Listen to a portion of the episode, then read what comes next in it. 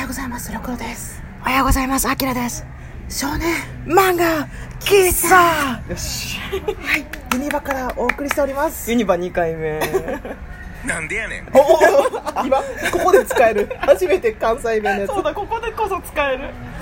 はい、今日は USJ に、あ、ごめん、ユニバにいるの で。ユニバの2回目です。はい、進撃の巨人を見てきました。なので、進撃の巨人です。心臓を捧げよう。ドンドン。嘘が歌えないから歌っちゃダメだ。捧げよう、捧げよう。心臓を捧げよう。今日ずっとこの曲ぐるぐるしてたんだけど。いまだにずっと頭の中、そくうそうるくるくるくる回ってる。そういやなんか評判すごい良くて、ですごい楽しみにしててでロクさんなんかなんだっけアニメをさ2周したんだっけ、2周え途っ中、と、シーズン2まで本当は見てて、んでシーズン3を見てなくって、うんじゃあシーズン2がね、思んなかったよ私の中では。でいやもうええか終わってから見ようと思って、うまあ、し今回ユニバ行くってことあったから、うんうんじゃあ見ようと思って、うんうんネットフリックス入ってシーズン3のパート1パート2を見てうん、めちゃくそおもろいから見てほしい、うんめちゃめちゃおもろいこれがね私も同じぐらいでちょうど脱落してて、うんでもういいやって思って別にもうみんな巨人になる話でしょぐらいの話だったんだけど、なんかあのこの間 NHK でさ深読み読書会うんうんうんのやつを見て、あれすげえ面白い話じゃん あれね完全ネタバレしてんのよそうそう最新号までネタバレしちゃってんねんけど、うんうんうんそれを見て逆にめっちゃおもろいやんってなって、 そうそうあれは、ね、す英断だと思ったあそこまで聞いて初めて、あもう一回ちゃんと読もうと思ったもんうん、うん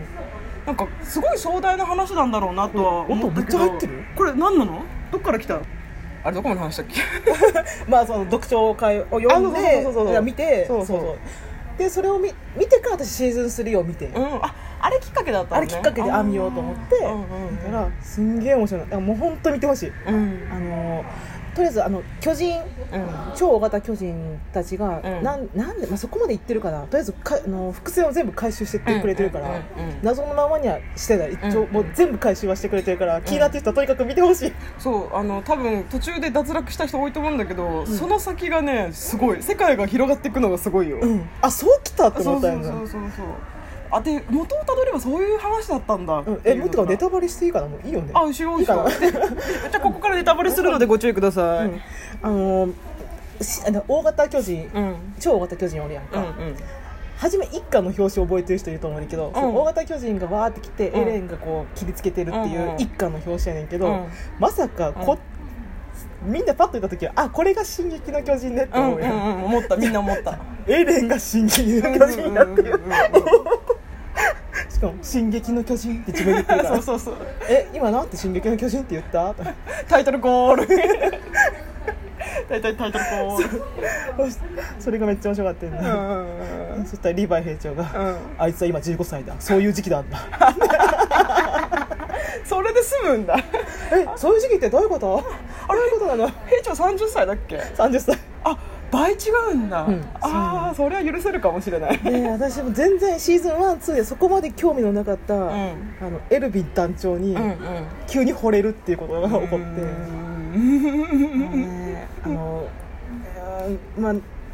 兵長はかっこいいのってやっぱりこう、うん行動力そうで強いやんか、うんうん。もうそれもあんねんけどエルヴィン団長のそのなんか孔明が好きなんだよねうんうんうん、あの軍師がいいのうんうん、策略というかそうそうそうこ知略を練る感じねでウうォんール・マリア奪還するためのシーズン3やから、うんその壁の内側と壁の外側で戦ってるわけよ、でうん壁の内側たちがエレンたちが戦ってて、うん壁の外側にそのリヴァイ兵長たちがうん獣の巨人と戦うのよ、うんうんそれを両方見て、うん策略を練らなきゃいけないっていうシーンがずっと続くねんけど、うんそれがめちゃくちゃかっこいい、ね、あそうちゃんそれがシーズン3なんだよ、ね、シーズン3やんぞシーズン3はずっとウォールマリア奪還奪還、うんああんだけじゃ長いのそうめっちゃあこれめっちゃコンパクトにされてんねんユニバのは20分ぐらいにキュッとされてキュッるとしてるのでもまあまあ確かにうまいことまとめてる、うんうんでもそ確かのに間にめっちゃ悲しいことがいっぱい起こってんうんうんうんねうんんだからそこを見てほしいねんなだっていきなりオープニングが始まった時どういうことって思った急に始まったそうドゥードゥーあ言えたら危ない危ないでも面白かったから面白かった面白かったあの巨人の着ぐるみが出てくるあの貴公子とか出てきた時のなんか やばい歩き方とかあと「獣の巨人の」あのあの、ま、野球のピピッチャーの僕あ今から小安の真似しますよ、願いしますパーフェクトゲームだ寺子やすパーフェクトゲーム寺子やすこれ獣の巨人の真似やから獣の巨人のあの声優は小安です小安だ から小安と縁がありすぎる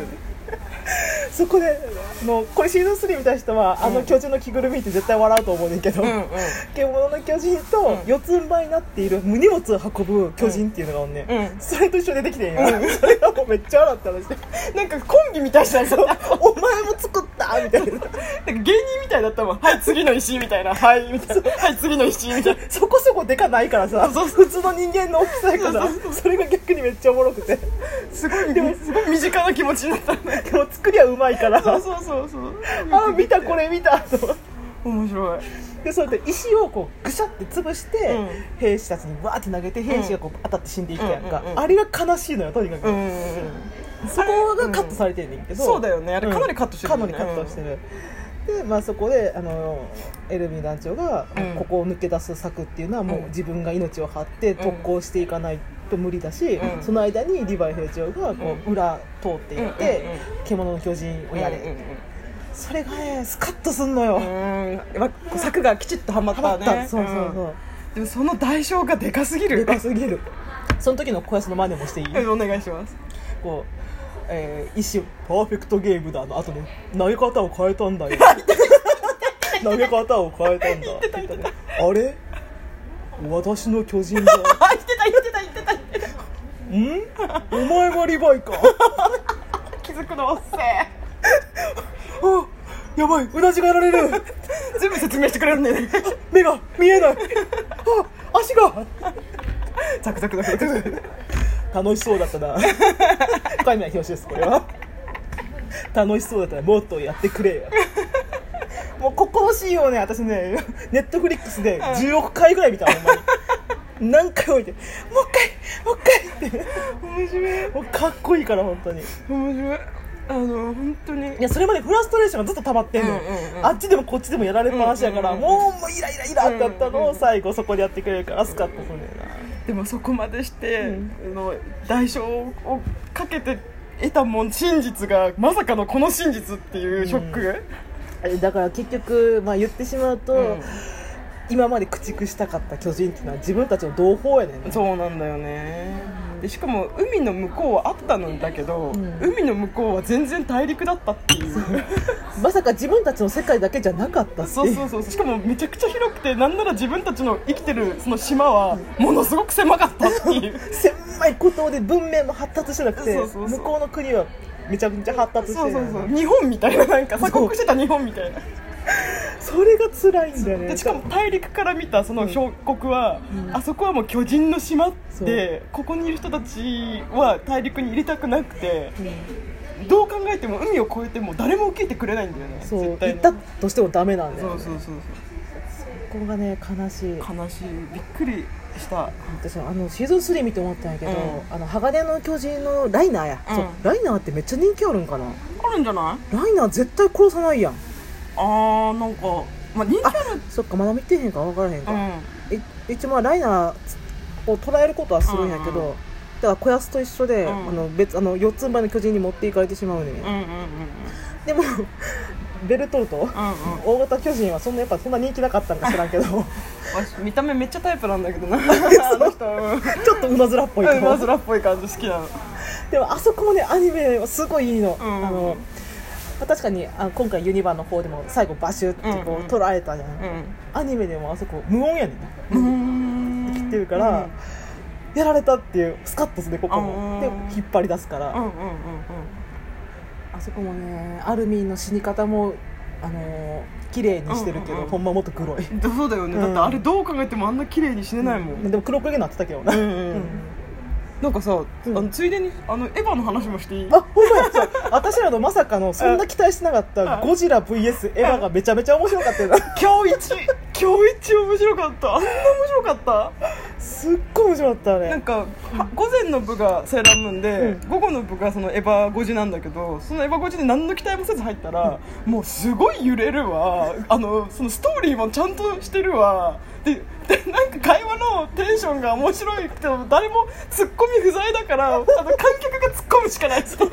私そう今とセーラームーン進撃って見たけど、う湧いてたのあそこやからな、ゴジラとエヴァがめちゃめちゃ観客が湧くってそうそうそうあの多分見てる人みんなノリがいい人だったんだろうけど、みんなびっくりしてたそうよわねー嘘わーとかやーとか みたいななんだっけあのあれ剣通天あ閣そうそうそう通天閣がみたいな通天閣で殺すっていう通天閣ブレード 私もう手叩いて笑ってもらっ私ももう無理だったた わお前が壊してるやん大阪をそうそうそうそう東京が死んでんねんなそうそうそう東京が死んでて今そう大阪が第三都市ってなそっうてそうそてうそうそうで大阪にいろいろこの迎撃用の,、あの設備とかたくさんあるんだけど、で私たちはそれに巻き込まれていろいろその「エヴァンゲリオン」の皆さんが助けてくれるんだけどそれなんか途中でなぜかゴジラが来てあれ首都よ絶対にとかそう美そう里さんが言っていそうや首都じゃない首都じゃ ないでのよくわからないけど多分したよみたいな。 であの内閣総辞職ビームとかやってなぜか玄道が降って出てき てああれはあれはゴジラだ 作戦は続行するゴ ジラって何みたいななんで知ってんのよってで梶さんも悪いけど僕の趣味に付き合ってもらうよ えー、梶さんゴジラのこと調べてん のいつからあんたとでしかもさとその「シン・ゴジラ」の時は東京がボコボコにされてたけど今回大阪がボコボコにされボコボコてるからもうすごいスカッとするよねちゃんとちゃんとさそのなんかなんか名所とかもわー出て、ズボラ屋がねもう吹っ飛んでたからねあれはあの地元の人たまんないでしょうね梅田もボッコボコにされてたから本当見てほしいだから「シン・ゴジラ」好きな人もエヴァ好きな人も両方見てもすっごいおもろいと思う、でしかもなぜか金の木じゃなくてなんで出てくるのでキングギドラ出てきていきなりエヴァとゴジラが共闘だとか言い出してえ急にどうしたあんた敵やったよさっきまであの黄色の三つ首をやっつければいいのねええみたいな大阪がボコボコややっつけたと思ったらゴジラ海に帰るってゴジラはさ海に帰って神かあれは荒ぶる神の化身山ちゃんの